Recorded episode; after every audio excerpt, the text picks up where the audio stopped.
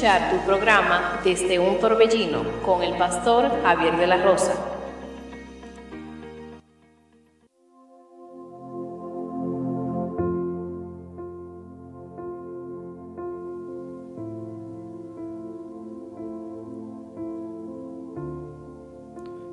Bendiciones, queridos hermanos y amigos. Que Dios les bendiga de una manera muy especial. Usted está escuchando su emisora Radio Monte Carmelo y este es su programa desde un torbellino agradecido con Dios por darnos este gran honor, este gran privilegio de poder compartir la poderosa palabra de Dios con cada amigo, con cada persona que nos acompaña en esta hermosa tarde Estamos transmitiendo en vivo desde la República Dominicana, desde Santiago de los Caballeros, municipio Sabana Iglesia. Hermanos, para mí, como siempre lo digo, uno de los más grandes privilegios que Dios nos ha dado a nosotros es de poder comunicar, de poder compartir, de poder enseñar su santa y bella palabra, la cual es poderosa para transformar, para cambiar, al ser humano. Y hoy en esta hermosa tarde tenemos un mensaje eh, el cual puede ser de bendición para usted. Y también le pedimos que si puede llamar a un amigo, a un hermano, a un vecino que se conecte para que así pueda ser partícipe de esta bendición, lo puede hacer en este momento. Queremos saludar a los amigos y hermanos en la República Dominicana, en los Estados Unidos y en Canadá. Que Dios le bendiga de una manera muy especial. Siempre le invito, hermano, al que el que sienta a buscar un pedazo de papel, lápiz o lapicero para tomar apuntes y así puede compartir lo que usted aprende aquí con su iglesia, con sus eh, hermanos o familiares. Quiero que el que tenga su Biblia, vamos a irnos ubicando en la palabra de Dios. Vamos a, a tomar la lectura de este libro de los jueces, capítulo 6. Jueces capítulo 6. Y vamos a leer desde el versículo 11 hacia el 13. Jueces 6, del 11 al 13. El que sienta hacerse una tacita de café, una taza de chocolate o beberse un jugo, este es el momento para hacerlo. Acomódese para que así pueda estar atento o atenta a la palabra de Dios. Cuando estemos ahí, leemos la palabra en el nombre poderoso de Jesús. Jueces 6, del 11 al 13. Dice la palabra, vino el ángel de Jehová y se sentó debajo de la encina que está en Ofra, la cual era de Joás, Abieserita y su hijo Gedeón estaba sacudiendo el trigo en el lagar para esconderlos de los madianitas. Y el ángel de Jehová se le apareció y le dijo, Jehová está contigo, varón esforzado y valiente. Gedeón le respondió, ah, Señor mío, si Jehová está con nosotros, ¿por qué nos ha sobrevenido todo esto? ¿Y dónde están todas sus maravillas que nuestros padres nos han contado diciendo, no nos sacó Jehová de Egipto? Y ahora Jehová nos ha desamparado y nos ha entregado en mano de los madianitas. Oremos. Padre, en el nombre poderoso de Jesús. Te adoramos Dios, te bendecimos, te exaltamos, te glorificamos. Gracias Señor por su hermosa palabra. Gracias Dios de la gloria por esta oportunidad, por este momento, por este espacio. Gracias Padre por esta emisora. Gracias Señor por cada amigo y hermano que nos escucha. Padre, yo le pido que sea usted tratando con cada uno de nosotros. Que sea usted Dios de la gloria, rompiendo, Señor, y echando fuera toda duda, todo mal pensamiento de duda que el enemigo quiera traer a la mente de cada hermano y amigo que nos escucha. Para que así estén atentos, Dios de la gloria, a su palabra, para que así podamos aprender de ella. Espíritu de Dios, usted es nuestro maestro, nuestro ayudador. Confiamos, dependemos únicamente de usted, Señor de la gloria. Padre, yo me despojo de cualquier conocimiento humano. Pongo todo en tus manos, Señor para que usted me ayude, Dios de la gloria, porque yo entiendo que sin ti, oh Dios, nada puedo hacer. Espíritu de Dios, usted es mi maestro, mi ayudador. Le pido que me ayude a compartir estas grandes verdades y que la comparta de una manera responsable y que este mensaje, Señor, no sea para herir, no sea para maltratar, no sea, Señor, para confundir a nadie, sino que sea un mensaje de bendición, un mensaje de ayuda, un mensaje, Señor, de la gloria, de advertencia para cada amigo y cada hermano que nos escucha. Padre, todo esto te lo pedimos en el nombre poderoso de Jesús. Amén y amén. Hoy quiero compartir este mensaje bajo el título El culpable eres tú, no Dios. El culpar, el culpable eres tú, no Dios. Si hay algo que notar y recalcar en el ser humano, es que el hombre, el ser humano, siempre tiende a culpar a otra persona. Casi nunca queremos asumir responsabilidad de nuestros errores. El ser humano por naturaleza, por default, siempre anda buscando a otra persona que culpar. Aún cuando admitimos que lo que hicimos está mal, al fin terminamos diciendo que yo cometí el error por culpa o causa de otra persona. Lamentablemente cuando no tenemos a nadie que culpar alrededor nuestro, o cuando obviamente no hay nadie a quien culpar por los errores o por la situación en la cual nos encontramos, muchos de nosotros terminamos culpando a Dios. Cuando ya no tenemos una opción de culpar a un ser humano, cuando suena absurdo culpar a una persona, muchas veces terminamos culpando a Dios. Hoy en día hay personas culpando a Dios por la situación del coronavirus. Hoy en día hay diciendo que la situación por la cual el mundo está traspasando es culpa de Dios. No queremos admitir que es culpa del pecado, no queremos admitir que es culpa de que el hombre le ha dado la espalda a Dios. No queremos admitir de que aún las iglesias, hermanos, se han desviado del propósito por la cual Dios la tiene aquí en la tierra.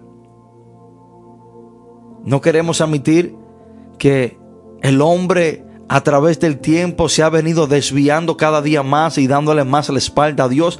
No queremos decir que lo que está pasando hoy en día en el mundo es consecuencia del pecado que ha crecido delante de la presencia de Dios, sino que queremos culpar a Dios y decir que Dios es el que ha enviado esta muy difícil situación y esta, este virus llamado el coronavirus. Y hay personas que en este momento dicen, bueno, pero ¿a dónde está Dios? Si Dios existe, ¿por qué este, esta, esta situación? Si Dios existe, ¿por qué tanta gente ha muerto? La pregunta no debe de ser ¿dónde está Dios? La pregunta debe ser ¿dónde está el hombre delante de Dios? Dios está ahí. Dios no, no, se ha movido, Dios no se va a mover. Isaías capítulo 6, la palabra registra que Dios está sentado en su trono alto y sublime. Dios no se ha mudado. Dios es el mismo ayer, hoy y para siempre. Dios está en el mismo lugar ahora. Hay personas que se preguntan, ¿dónde está Dios? Bueno, hermano y amigo, Dios está en el mismo lugar. La pregunta debe ser, ¿dónde está el hombre delante de Dios? Y vemos esta tendencia del hombre, del ser humano, en culpar a otra persona y también culpar a Dios desde el inicio desde el origen de la creación. El libro Génesis, la palabra Génesis significa principio o comenzar. Adán y Eva se culparon el uno al otro y también culparon a Dios. Cuando nosotros vamos al libro de Génesis, vamos a ver esta tendencia en el ser humano. Génesis capítulo 3, del 10 al 13, dice la palabra de Dios. Cuando Dios desciende y llama a Adán y le pregunta a Adán que a dónde él estaba. Génesis capítulo 3 versículo 9 es la primera pregunta registrada en el mundo. Adán, ¿dónde estás tú? En el 10 dice la palabra, y él respondió, oí tu voz en el huerto y tuve miedo, porque estaba desnudo y me escondí. Dios le dijo, ¿quién te enseñó que estabas desnudo? ¿Has comido del árbol que yo te mandé no, que no comiese? Y él respondió, la mujer que me diste por compañera me dio del árbol y yo comí. Vamos a hacer una pausa.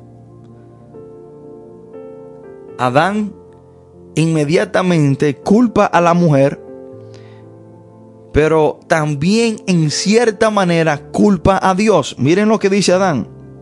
La mujer que me diste por compañera, diciendo como, bueno, esa fue la mujer que tú me diste. En cierta manera culpando a Dios por el error que él había cometido. Culpa a la mujer y culpa a Dios diciendo, bueno, eso fue la mujer que tú me diste. Como quien dice, es culpa tuya Dios porque tú me la diste. Inmediatamente Adán culpa a la mujer y en cierta manera, de una manera indirecta, culpa a Dios. Ahora, cuando Dios viene y habla con la mujer, entonces Jehová Dios dijo a la mujer, ¿qué es lo que has hecho? Y dijo la mujer, la serpiente me engañó y yo comí. Eva viene y le echa la culpa a la serpiente. Cuando Dios le preguntó a Adán que si él había comido del árbol, Adán no le contestó, sino que inmediatamente culpa a otra persona. Adán evade la segunda pregunta hecha al hombre Y lo que Dios le preguntó fue, ¿quién te enseñó que estaba desnudo? Adán evade la pregunta y la responsabilidad inmediatamente culpando a Eva y de una manera indirecta culpando a Dios.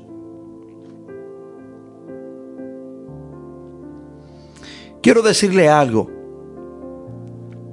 Y yo quiero que usted le preste mucha atención a lo que le voy a decir. Tu vida es el fruto de tu propio hacer. Tu vida es el fruto de tu propio hacer. Que por lo que tú estás pasando hoy en día, no es culpa de Dios, es fruto de lo que tú has hecho. Tu vida es el fruto de tu propio hacer. Si a usted le está yendo mal en su vida, amigo que me escucha y hermano que me escucha, no es culpa de Dios. Si a usted le está yendo mal en su vida, es el fruto de las cosas que usted ha hecho. Porque dentro de los planes de Dios está que a nosotros nos vaya bien. Hermano, ¿qué padre quiere que a su hijo le vaya mal? Por lo tanto, los consejos de Dios para cada uno de nosotros es para que nos vaya bien. La Biblia es el manual de dirección de cosas que debemos hacer y las cosas que no debemos hacer con un solo propósito, para que seamos bendecidos y nos vaya bien. Entonces, si a ti te está yendo mal, no es culpa de Dios. Es culpa tuya porque te ha tornado desobediente y ha hecho contrario a lo que Dios te ha, te ha mandado hacer para que te vaya bien. Tu vida es el fruto de tu propio hacer. Y vamos a entrar en la historia central de hoy. Cuando Dios le dice a Gedeón que él estaba con él, que Gedeón estaba con, que Dios estaba con Gedeón, Gedeón le pregunta que entonces, ¿por qué si Dios estaba con ellos, estaba con él, por qué estaban siendo afligidos por los madianitas? Miren lo que dice la palabra. Vamos a ir a la historia central. Y el ángel de Jehová se le apareció y le dijo, Jehová está contigo, varón esforzado y valiente. Y Gedeón, versículo 13, y Gedeón le respondió, ah Señor mío, si Jehová está con nosotros, ¿por qué nos ha sobrevenido todo esto? ¿Y a dónde están todas sus maravillas? Y dice en la última parte, y ahora Jehová nos ha desamparado. Gedeón trata de culpar a Dios por la situación en la cual ellos se encontraban. Gedeón le dice, bueno, pero si tú estás con nosotros, ¿por qué estamos pasando por esta aflicción? Dios, tú nos has desamparado. Gedeón le dice que si en realidad Dios estaba con ellos, ¿Por qué estaban traspasando por tan difícil situación? Gedeón dice que la ausencia de Dios era la razón por la cual ellos estaban siendo afligidos. Pero en realidad no fue que Dios se fue, no fue que Dios lo abandonó. Y Gedeón le dice que ellos se sentían desamparados. Dios no abandonó al pueblo de Israel. Gedeón trata de culpar a Dios y decirle a Dios que la situación por la cual ellos estaban pasando era por causa de la ausencia de Dios, que Dios lo había desamparado y que Dios era el culpable. Pero en realidad la culpa no era de Dios. El pecado de ellos, el pecado del pueblo de Israel, era la razón por la cual ellos se habían separado de Dios. Dios nunca lo dejó, Dios nunca lo desamparó. Hermano, nunca es que Dios nos abandona. Nosotros somos los que abandonamos a Dios. Por la situación en la cual tú te encuentras en este momento, por difícil que sea, Dios no es el, no es el culpable. No es que Dios se ha apartado de ti. No es que Dios te ha abandonado, es que tú te has apartado de Dios por las decisiones incorrectas y pecaminosas que tú has tomado. Hermanos, si estamos distanciados de Dios, no es culpa de Dios. Si estamos distanciados de Dios, es culpa de nosotros, es por nuestro hacer. Por lo normal, perdón, por lo normal queremos siempre culpar a Dios por nuestra situación presente. Por lo normal queremos culpar a Dios por la distancia que hay entre nosotros y Dios.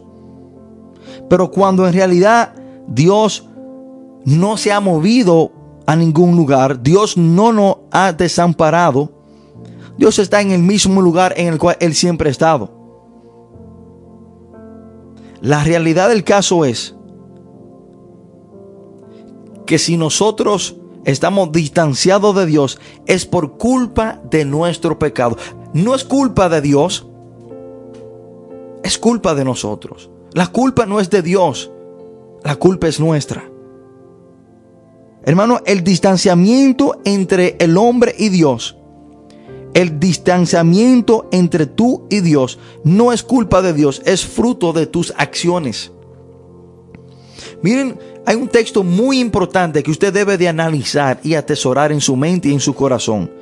Isaías capítulo 59, versículo 1 y Dios dice, he aquí que no se ha acortado la mano de Jehová para salvar, ni se ha agravado su oído para no oír. Pero vuestras iniquidades han hecho división entre vosotros y vuestro Dios, y vuestros pecados han hecho ocultar de vosotros su rostro para no oír. Gedeón trató de culpar a Dios. Gedeón le dijo al Señor que la razón por la cual ellos estaban pasando por tan grave aflicción, y le, voy a, a explicar por cuál situación era que ellos estaban pasando, Gedeón le dice que era culpa de Dios que si Dios en realidad estaba con ellos, ¿por qué estaba en esa situación? Y que Dios lo había desamparado.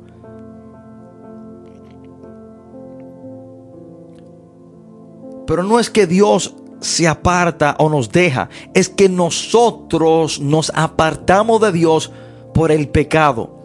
El pecado nos separa de Dios. El pecado causa una división, una distancia entre el hombre y Dios. De tal manera que cuando oramos sentimos que Dios no nos escucha. En Isaías 59 el pueblo estaba pasando por una situación semejante a esta. Miren lo que dice el primer versículo. He aquí que no se ha cortado la mano de, de, Jehová para salvar, ni se ha grabado su oído para no oír. El profeta le está diciendo, no es que Dios ha perdido el poder para ayudarle, no es que Dios se ha tornado sordo para no escucharlo, no es eso, es que el pecado de ustedes han causado una división entre el hombre y Dios. Pero muchas veces queremos tomar la misma actitud que Gedeón. Cuando nos vamos, cuando nos vemos en una situación difícil, cuando nos vemos en una situación, hermano, agria en nuestra vida, queremos culpar a Dios y decirle a Dios que Dios nos ha abandonado, que Dios nos ha desamparado y que ya Dios no está con nosotros.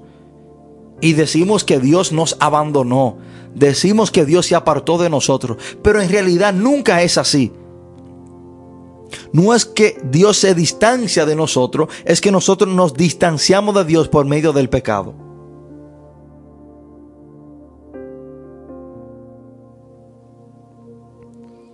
Gedeón tomó la actitud, la cual muchas personas están tomando hoy en día, culpando a Dios por lo que están traspasando en su vida.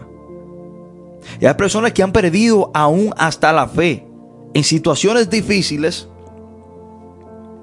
que son consecuencia de, de, de su desobediencia, consecuencia del pecado y se enojan con Dios y aún se apartan de la fe, diciendo que Dios lo abandonó, que la situación por la cual están pasando es culpa de Dios. Ahora, la culpa es nuestra, no es de Dios. ¿Por qué razón Gedeón sentía que Dios no estaba con ellos? ¿Cuál era la verdadera razón por la cual Gedeón se sentía que Dios lo había abandonado? Cuál era la verdadera razón por la cual Gedeón sentía que Dios se había olvidado y le había desamparado. Bueno, cuando nosotros leemos el primer versículo del capítulo 6 de jueces, acuérdense que Gedeón le dice esto a el ángel de Jehová en el versículo 11, pero cuando nosotros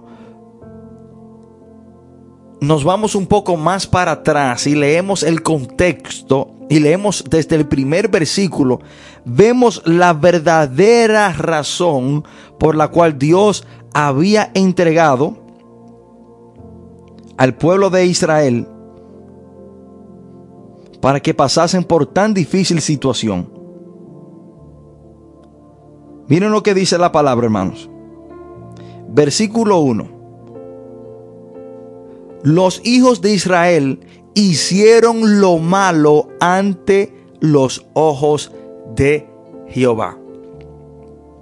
Y Jehová los entregó en mano de Madián por siete años. Y la mano de Madián prevaleció contra Israel y los hijos de Israel por causa de los madianitas se hicieron cuevas en los montes y cavernas y lugares fortificados. Pues sucedía que cuando Israel había sembrado, subían los madianitas y amalecitas y los hijos del oriente contra ellos, subían y los atacaban. Y acampando contra ellos, destruían los frutos de la tierra hasta llegar a Gaza y no dejaban que comer en Israel, ni ovejas, ni bueyes, ni asno, porque subían ellos y sus ganados, y venían con sus tiendas en gran multitud como langosta. Ellos y sus camellos eran innumerables, así venían a la tierra para devastarla. De este modo empobrecía Israel en gran manera por causa de Madián y los hijos de Israel clamaron a Jehová. Aquí vemos la verdadera razón y aquí vemos quién es el culpable de la situación que se estaba dando. Por el pecado de Israel, Dios lo había entregado en manos de los amalecitas por siete años. Y lo que aquí estaba pasando era que cuando el pueblo de Israel sembraba la tierra, venían los amalecitas, hermano, y le acababan con todo. Venían con sus camellos y todo su ganado y se comían toda la siembra. Y los amalecitas les robaban todo el ganado. De tal manera que ellos tenían que vivir en cuevas, escondidos. Y por eso es que la palabra dice que Gedeón estaba en el lagar, dice la palabra de Dios, para esconder el trigo. En el versículo 17 dice que estaba sacudiendo el trigo en el lagar para esconderlo. Entonces ellos tenían que, que sacudir el trigo y colectar su comida y esconderlo para que los madianitas no vinieran y le acabaran con todo. Estaban pasando por una situación difícil, hermano. Muchas veces se quedaban sin comida. Y su propia siembra tenían que esconderlo. Porque venían los madianitas, dice la palabra, como langosta y arrasaban con todo. No dejaban absolutamente nada. Pero el versículo 1 nos dice cuál es la razón por la cual Dios lo había entregado para que pasaran por tan difícil situación. Dice la palabra, los hijos de Israel hicieron lo malo ante los ojos de Jehová. Pero Gedeón quiso culpar a Dios. Gedeón le dijo a Dios, bueno, si tú estuvieras con nosotros, esto no nos estuviera pasando. ¿Por qué tú, por qué tú nos has desamparado? Bueno, no fue que Dios lo desamparó. Ellos estaban cosechando lo que habían sembrado. El pecado lo había separado de Dios de tal manera que Dios lo entregó en mano de Madián por siete años.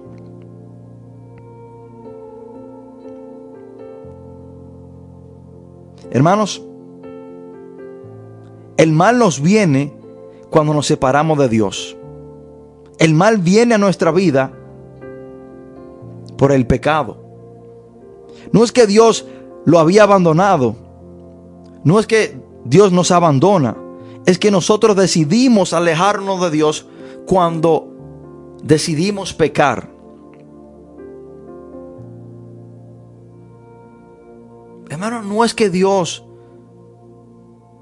no desecha, no es que Dios se aparta de nosotros, es que nosotros nos apartamos de Dios cuando decidimos pecar. Y dice la palabra de Dios específicamente que Dios lo había entregado en manos de Madián por siete años por el pecado de Israel. Pero Gedeón, como muchos, cuando están traspasando por situaciones difíciles, quieren culpar a Dios. Pero en realidad, hermano, la culpa no es de Dios, la culpa es de nosotros. Cuando el pecado entró al mundo, Desen cuenta, hermano, que Dios creó al hombre para que fuera perfecto y, y, viviera en un mundo perfecto. Pero cuando el hombre decidió pecar y por el pecado entró todo el mal que ha entrado a la tierra, el propósito de Dios era perfección, armonía, paz, tranquilidad. Dentro de los planes de Dios no estaba que el hombre se enfermara, no estaba nada malo para el hombre, todo perfecto. Ahora, todo esto entra cuando el pecado es llevado a cabo por Adán y Eva, por la desobediencia. Y cuando decidieron pecar contra los propósitos de Dios, es que entra todo lo negativo a la tierra. Hermano, desde ese día que se llevó a cabo esa desobediencia en el huerto del Edén, es que ha entrado absolutamente todo lo que es pecado y todo lo malo a la tierra. Pero eso no estaba en el plan de Dios. Eso es fruto de la desobediencia. Eso es fruto del pecado del hombre. Vamos a ir a una pausa musical mientras escuchamos una hermosa alabanza. Y cuando regresemos, hermanos, vamos a, a, tratar unos puntos muy importantes. Y vamos a ver esta gran verdad ilustrada en la historia del Hijo Pródigo. Por favor, quedarse en sintonía mientras escuchamos esta hermosa adoración.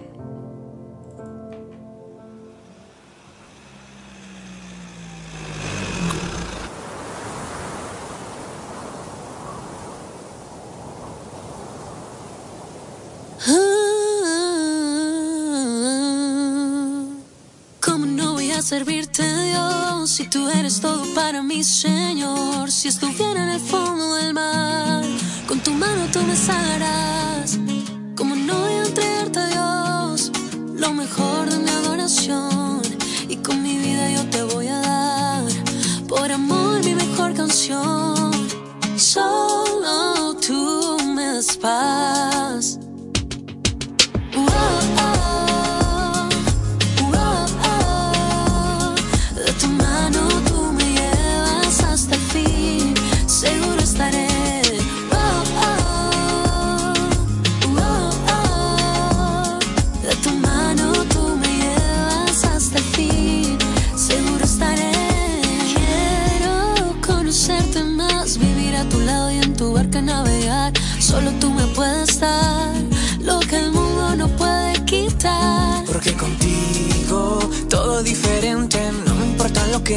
Piense la gente. Yo me entregaré, solo a ti yo serviré. Que la bendición me llene de la cabeza a los pies. ¿Cómo no voy a servirte, Dios? Si tú eres todo para mí, Señor. Si estuviera en el fondo del mar, con tu mano tú me salvarás. ¿Cómo no voy a entregarte, Dios? lo mejor de mi adoración y con mi vida yo te voy a dar por amor mi mejor canción. Tú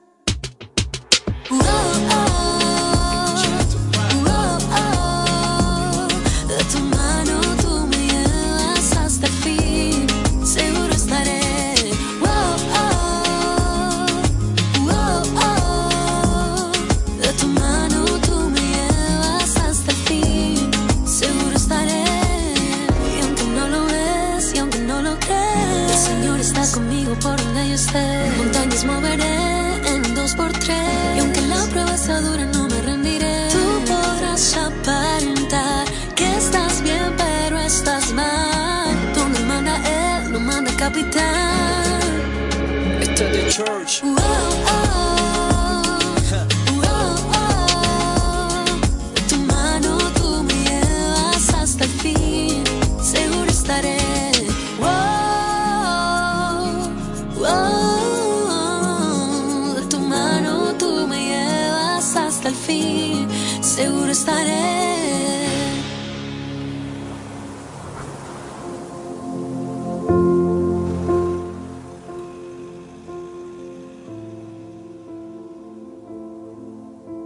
Bendiciones hermano, muchas gracias por quedarse en sintonía. Usted está escuchando su emisora Radio Monte Carmelo y este es su programa desde un torbellino. Le habla su amigo y su hermano el pastor Javier de la Rosa. Estamos tratando este mensaje bajo el título El culpable eres tú, no Dios. Y quiero que me acompañe el que tenga su Biblia. Vamos a, estar analizando. La Biblia habla de una historia eh, del hijo pródigo. En Lucas capítulo 15, del 11 al 17. Vamos a ver cuál era el culpable, cuál fue el culpable por la cual se... El culpable de la situación de la cual se encontraba el hijo pródigo.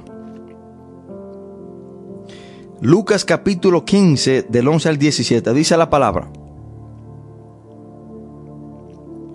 También dijo, un hombre tenía dos hijos, y el menor de ellos dijo a su padre, Padre, dame la parte de los bienes que me corresponde.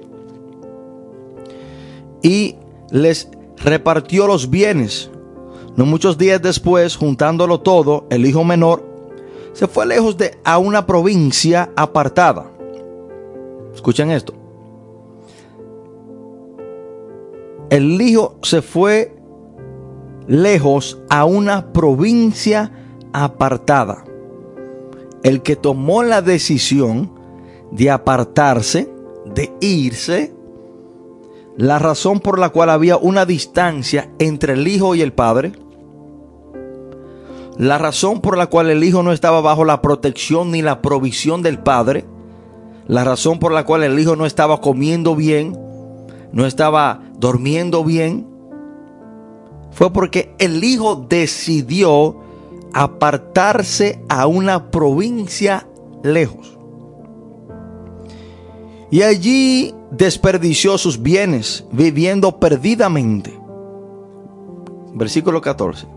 Y cuando todo lo hubo malgastado, vino una gran hambre en aquella provincia y comenzó a faltarle y fue se arrimó a uno de los ciudadanos de aquella tierra, el cual le envió a su hacienda para que apacentase cerdos.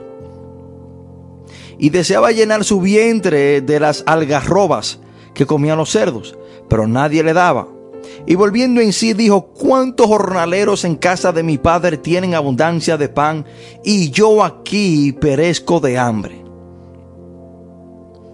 La palabra dice en la última parte del versículo 14 que a él comenzó a faltarle. Al hijo pródigo, bueno, esto, esto es una ilustración. El Padre representa a Dios y el Hijo nos representa a nosotros. Al hijo pródigo comenzó a faltarle, no fue porque el Padre se apartó de él, el padre permaneció en su casa, sino porque el hijo decidió irse de la casa. Cuando usted decide pecar, usted está tomando la decisión deliberadamente de apartarse de Dios. Y vamos a ver alguna de las consecuencias que conlleva apartarse de Dios. Una de ellas es, hermano, vivir su vida perdidamente. Dice la palabra, y allí desperdició sus bienes, viviendo perdidamente. Una de las consecuencias de usted apartarse de Dios, hermano, es usted perderlo todo. Es usted desperdiciar lo que tiene. Y cuando usted desperdicia lo que tiene, cuando usted pierde todo, porque cuando una persona se aparta de Dios, hermano, vive perdidamente y el que está viviendo una vida perdida lo desperdicia todo. Ahora, cuando el hijo pródigo se encontró sin nada, cuando el hijo pródigo se encontró, hermano, en necesidad, habiéndolo malgastado todo, no era culpa de Dios. Hay personas que hoy en día están culpando a Dios por lo que han perdido.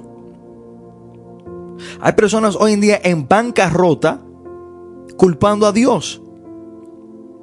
Hay personas hoy en, Dios que, hoy en día que tuvieron oportunidades o tenían cosas en un tiempo y desaprovecharon las oportunidades y lo que tenían y hoy en día quieren echarle la culpa a Dios. Pero vemos la razón por la cual una persona desperdicia lo que tiene y vive perdidamente cuando decide darle la espalda a Dios. Y dice la palabra en el versículo 14, y cuando lo hubo malgastado, dice la palabra que comenzó a faltarle.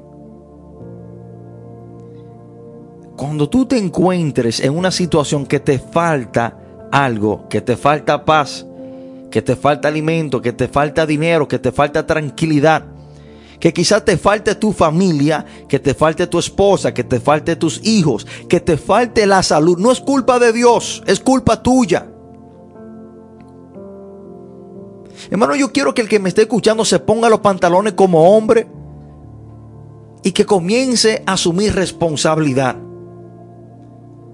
Lo que a ti te falta hoy no es culpa de Dios es culpa tuya por tú darle la espalda a Dios. Lo que a ti te falte hoy es por tú decidir apartarte de Dios o vivir de espalda a Dios. Y dice la palabra, hermano, que comenzó a faltarle. Pero esa, esa no es la única consecuencia de apartarse de Dios. También cuando una persona se aparta de Dios, es avergonzado. Cuando una persona le, da la espalda a Dios, es avergonzado. Miren, los judíos no podían criar cerdos, puercos, no podían comerlo, no podían tener ningún tipo de contacto con los cerdos, porque e, eran animales considerados como abominables. Eran animales inmundos. El judío no podía tener ningún trato con cerdos, mucho menos comerlo. Y el hijo pródigo era judío. ¿De qué manera él fue avergonzado? Bueno, hermano, tuvo que trabajar, tuvo que, que limpiar excremento de cerdos. Para un judío esto era una tremenda y gran vergüenza. No solamente eso, sino que aún llegó hasta el punto de desear comer de las algarrobas que comían los cerdos.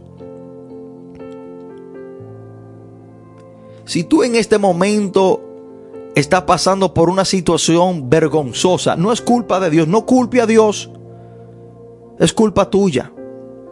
Porque lo muy probable es que tú decidiste tomar una acción pecaminosa, la que te conlleva apartarte de Dios. La que causa un distanciamiento entre tú y Dios.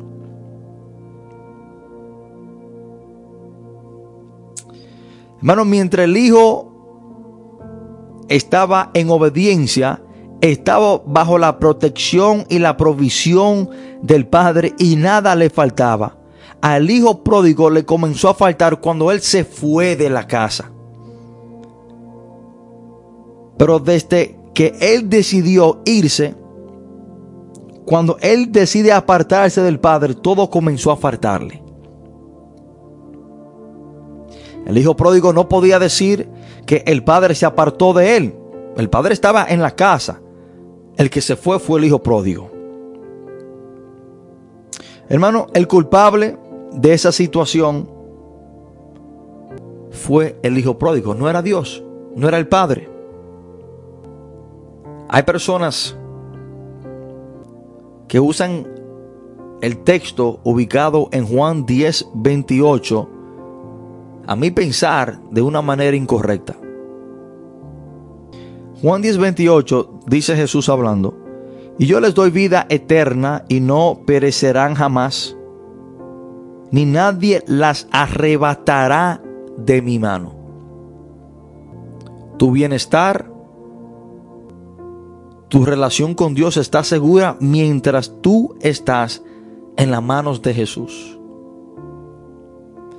Pero si tú decides salir de la mano del Señor, si tú decides apartarte del Señor, habrá muchos problemas en tu vida espiritual, también como en la secular.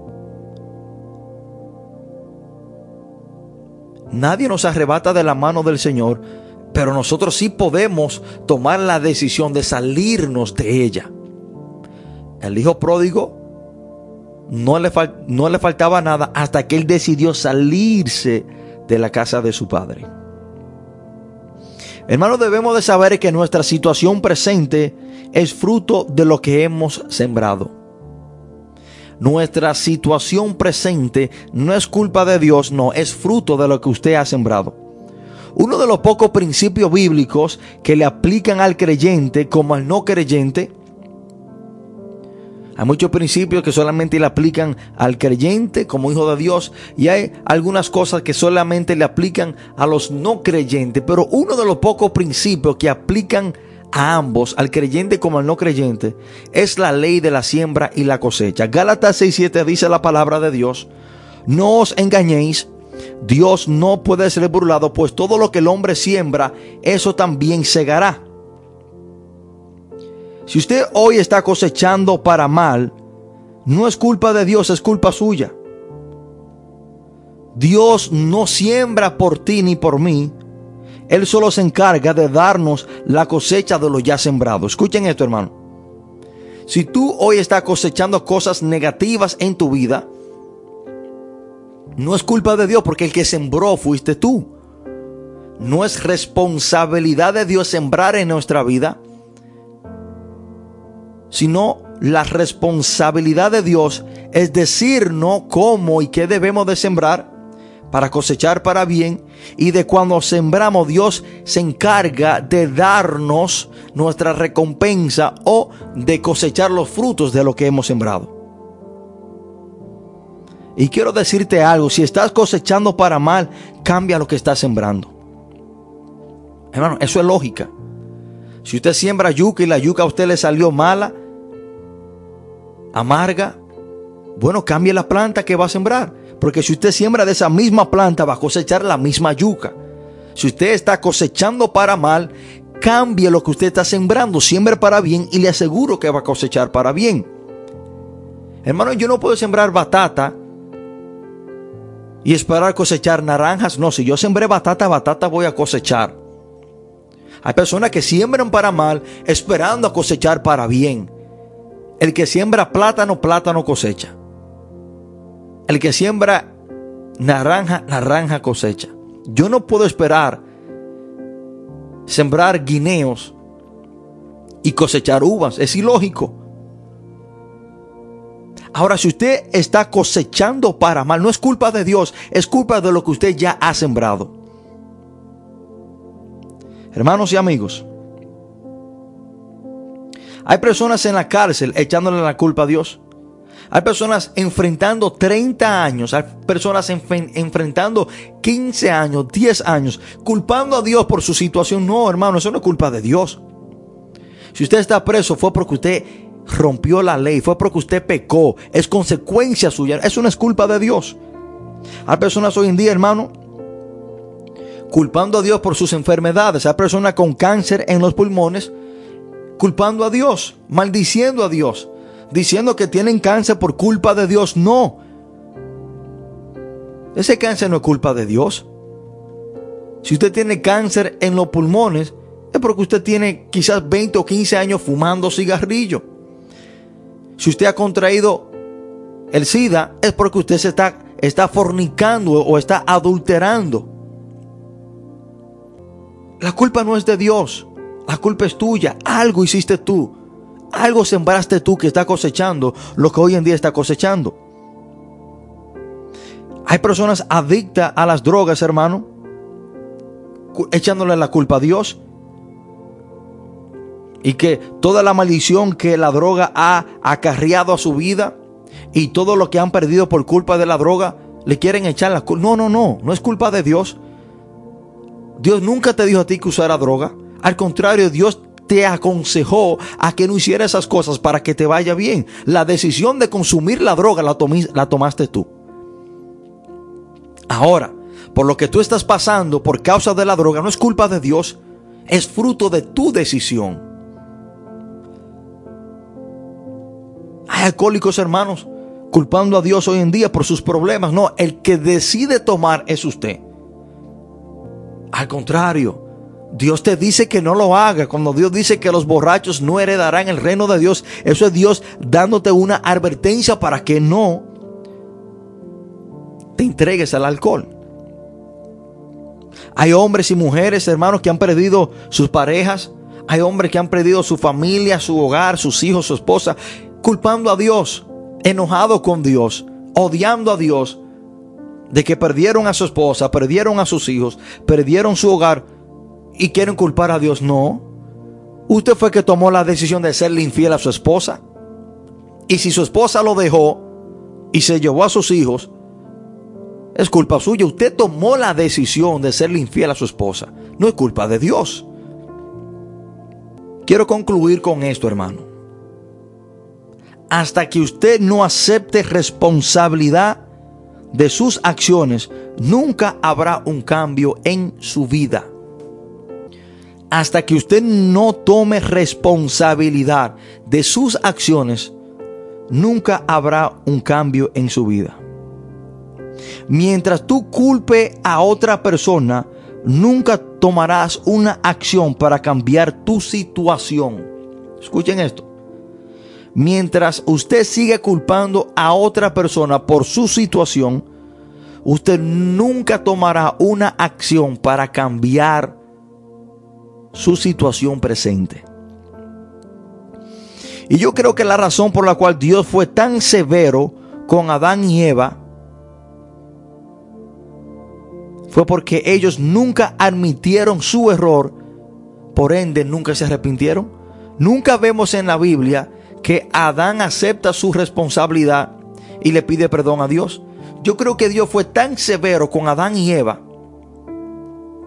por esta razón, porque ellos nunca aceptaron su responsabilidad, sino que se echaron la culpa el uno al otro. Y cuando tú no aceptas tu responsabilidad, no te vas a arrepentir de lo que hiciste. Hermano y amigo, mientras usted se mantenga culpando a otra persona, nunca va a reconocer su error. Y si usted no reconoce su error, es muy probable que usted lo, lo cometa otra vez. Concluyo con la historia del paralítico de Bethesda. Juan capítulo 5 dice la palabra de Dios. Después de estas cosas había una fiesta de los judíos y subió Jesús a Jerusalén. Y hay, y ahí en Jerusalén, cerca de la puerta de las ovejas, un estanque llamado en hebreo Betesda, el cual tenía cinco pórticos. En esto yacía una multitud de enfermos, ciegos, cojos y paralíticos que esperaban el movimiento del agua. Porque un ángel descendía de tiempo en tiempo al estanque y agitaba el agua y el primero que descendiese al estanque después del movimiento del agua quedaba sano de cualquier enfermedad que tuviese. Y había ahí un hombre que hacía 38 años estaba enfermo. Cuando Jesús lo vio acostado y supo que llevaba ya mucho tiempo así, le dijo, ¿quieres ser sano? Miren lo que dice el hombre paralítico de 38 años, tirado. Señor, le respondió el enfermo, no tengo quien me meta en el estanque cuando se agita. Este hombre trata de culpar a las personas por no haberlo entrado en el estanque. No, yo no tengo a nadie que me entre en el estanque. 38 años. Hermano, ¿usted se cree que en 38 años yo no me puedo arrastrar hasta llegar al estanque? Mire, en 38 años, hermano, dando vuelta. En 38 años arrastrándome. En 38 años, pulgada a pulgada. Yo a usted le digo una cosa, pero yo llego al estanque. La culpa no es de nadie. Él trató de, culpar a otra, pero no, no, es que no tengo a nadie que me eche en el estanque. No. Pero yo en 38 años arrastrándome, pero yo llego. Yo en 38 años ni que sea dando vuelta en el piso, pero yo llego al estanque. Este hombre tenía 38 años dependiendo de otra persona y en cierta manera culpando a los demás. No, es que nadie me ha entrado en el estanque, no tengo a nadie. Usted tiene que asumir responsabilidad de lo que usted ha hecho. Deje de culpar a su mamá. Deje de culpar su infancia. De culpar los errores que cometieron otras personas. No, no, no, no, no. Hasta que usted no asuma responsabilidad y acepte su error y se ponga cuenta con Dios, su situación no va a cambiar. Hay personas, hermanos, que hoy en día usan droga o son alcohólicos y quieren echarle la culpa a algo que pasó 18 años atrás. No, que 25 años atrás yo vi una situación en mi familia y me afectó mucho y yo caí en depresión y caí a la droga. No, déjese de eso. Déjese de eso. 18 años atrás y usted no ha superado eso. No, que una vez, hace 45 años atrás, alguien me dijo eso y eso, eso me marcó para siempre. Déjese de eso. Eso no es causa, su situación presente no es causa de eso. Eso lo sembró otra persona. Su situación presente es consecuencia de lo que usted ha sembrado. El culpable eres tú, no Dios. El culpable de tu situación, tu situación presente, es consecuencia de decisiones tomadas. No es culpa de tu mamá, no es culpa de tu papá, no es culpa de tu hermana o de tu hermano, de tu esposa o tu primo, no, no, no. Al fin y al cabo, la decisión la tomaste tú. Personas que quieren culpar a otra persona por usar droga hoy o, beber alcohol o ser ladrones, no. Al fin y al cabo, el que toma la decisión de hacerlo o no hacerlo es usted. Por lo tanto, usted es responsable. Que Dios le bendiga de una manera muy especial.